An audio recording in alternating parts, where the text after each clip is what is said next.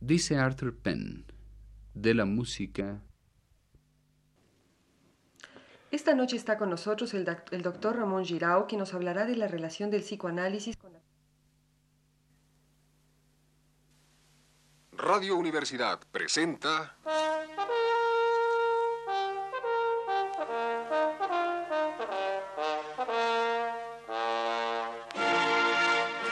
Testimonios.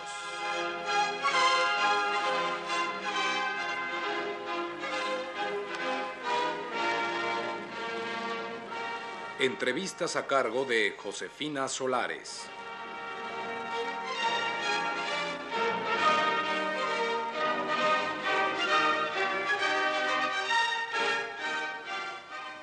Esta noche está con nosotros el doctor Ramón Girao, quien nos hablará de la relación del psicoanálisis con la filosofía contemporánea.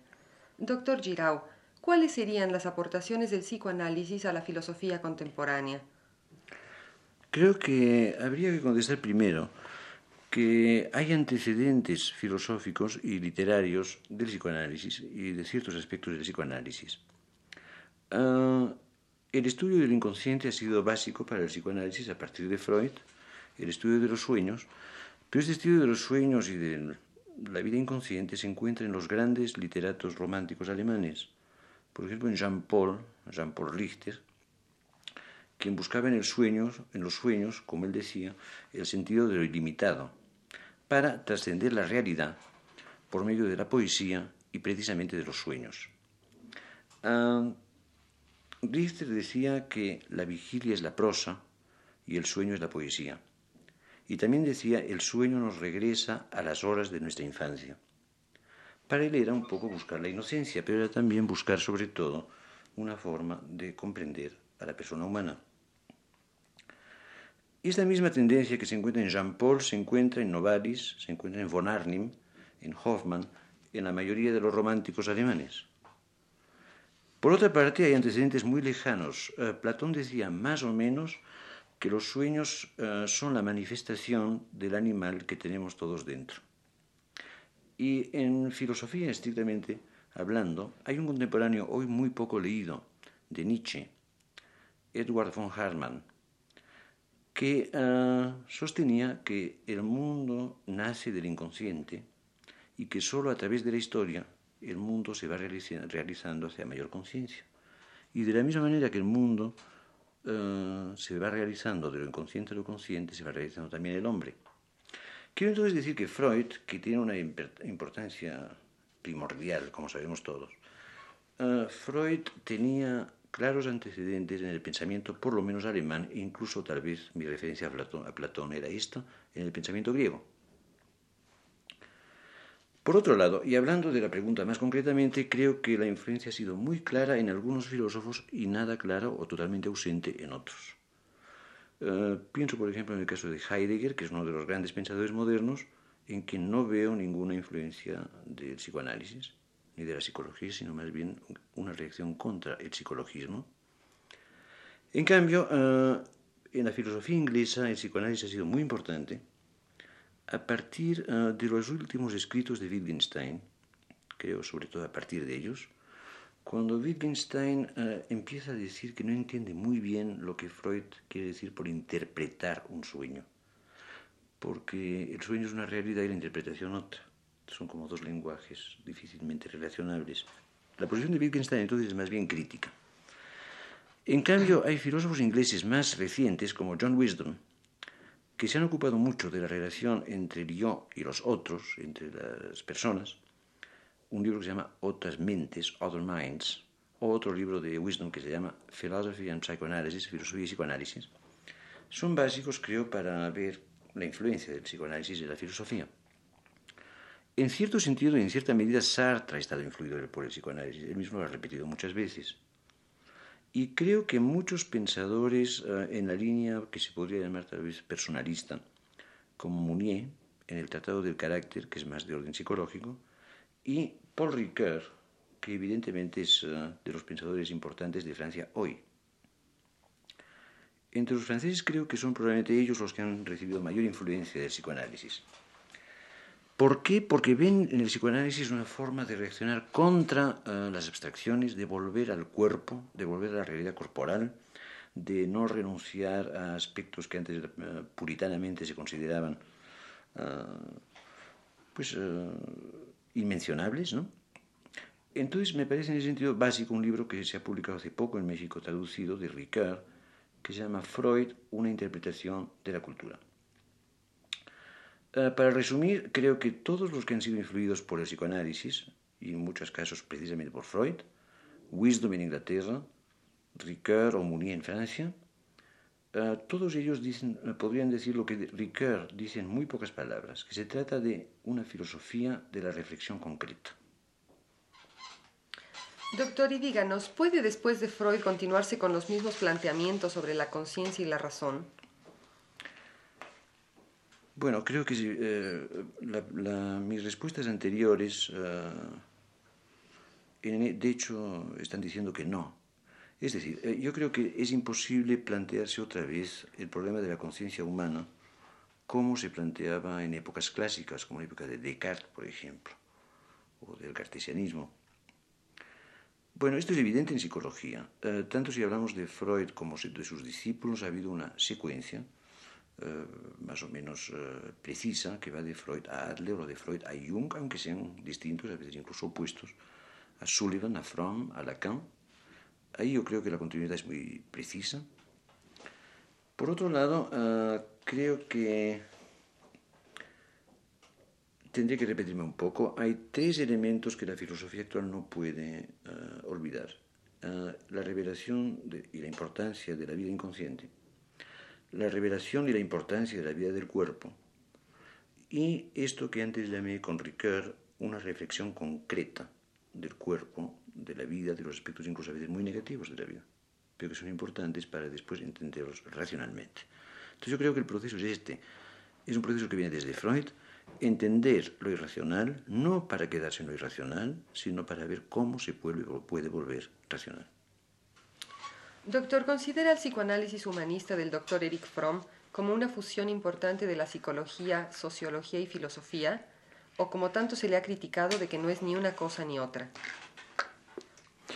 Bueno, eh, evidentemente no tenemos tiempo de definir eh, qué es filosofía.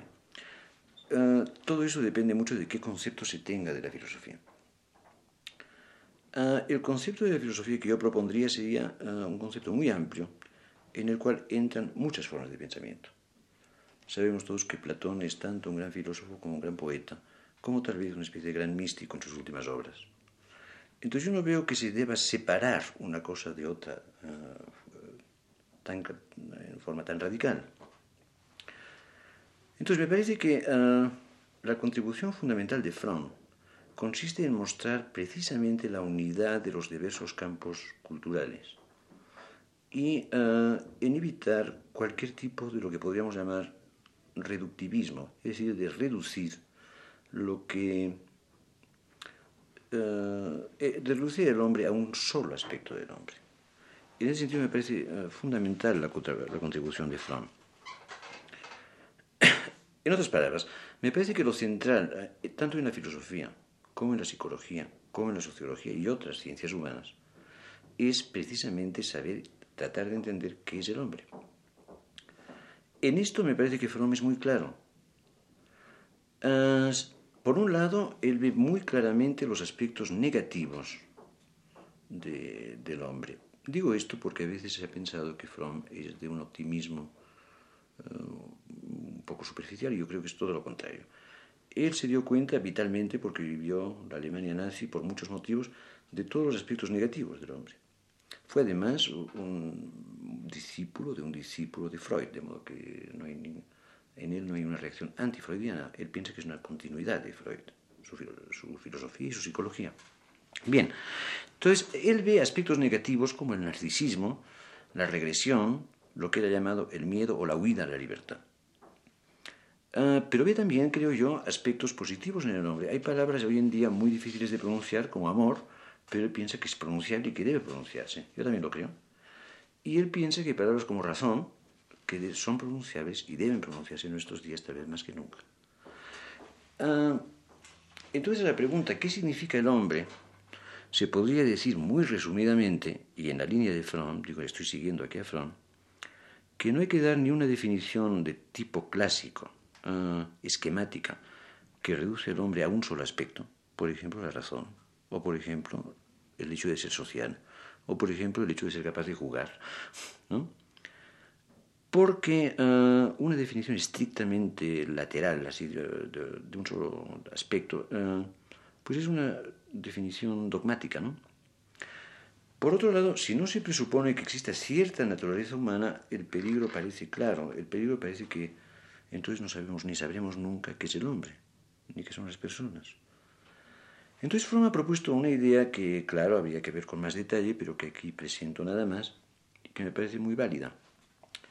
Propone no hablar tanto de naturaleza humana como de atributos esenciales del hombre, en los cuales entrarían muchos de los uh, que conocemos, los tres que cité por de pronto, el hombre como un animal capaz de razón, capaz de sociedad, capaz de, vida y juego, etc., de biofilia, como diría.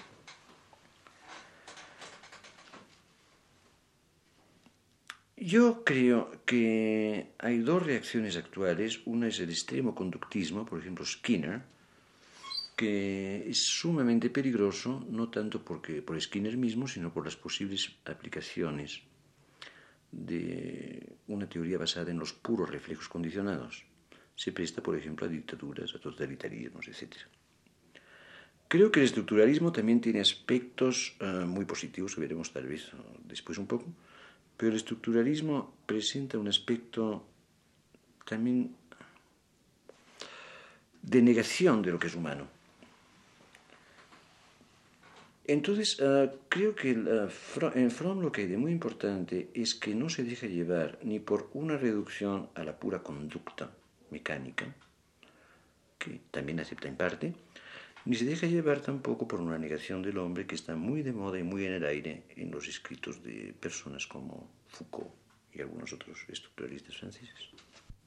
Doctor Giraud, los estructuralistas han hablado de que su movimiento se inaugura como una reacción contra la llamada intuición bergsoniana y contra el humanismo fofo de un Taylor de Chardin. ¿Qué puede decirnos sobre esto?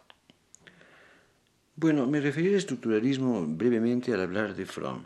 Creo que el estructuralismo, en primer lugar, es muy importante en algunos campos de las ciencias humanas, básicamente en uh, lingüística y también uh, en etnología y antropología.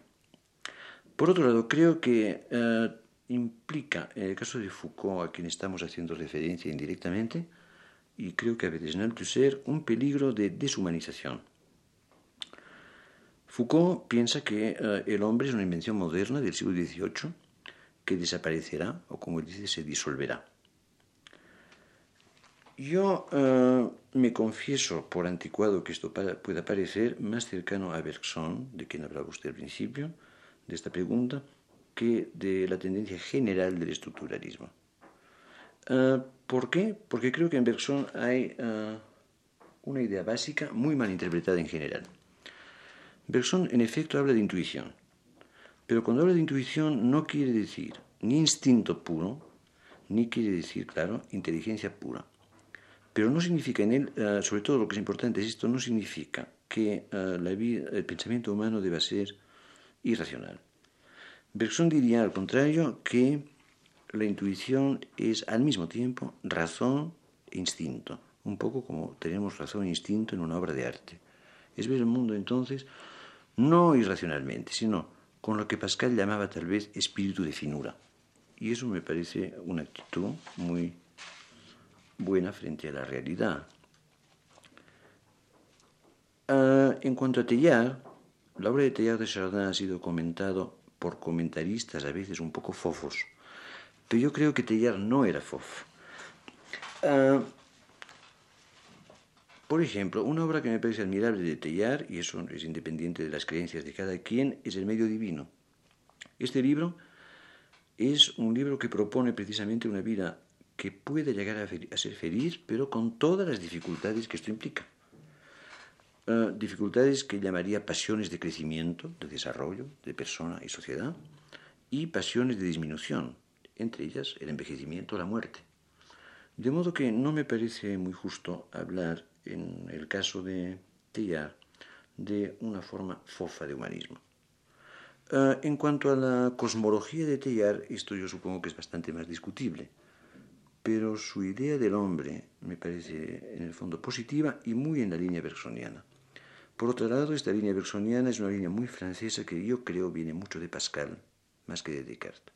Si quieren, hay dos tradiciones del pensamiento francés. El pensamiento cartesiano, que sigue siendo bastante el pensamiento estructural, ¿no? pensamiento racional, y por otro lado el pensamiento que, sin dejar de ser racional, propone un espíritu de finura, una forma a la vez racional y artística de ver al hombre y a la realidad.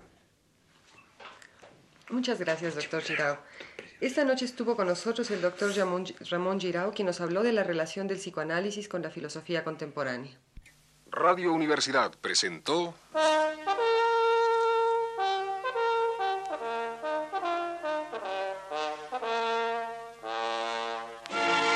Testimonios.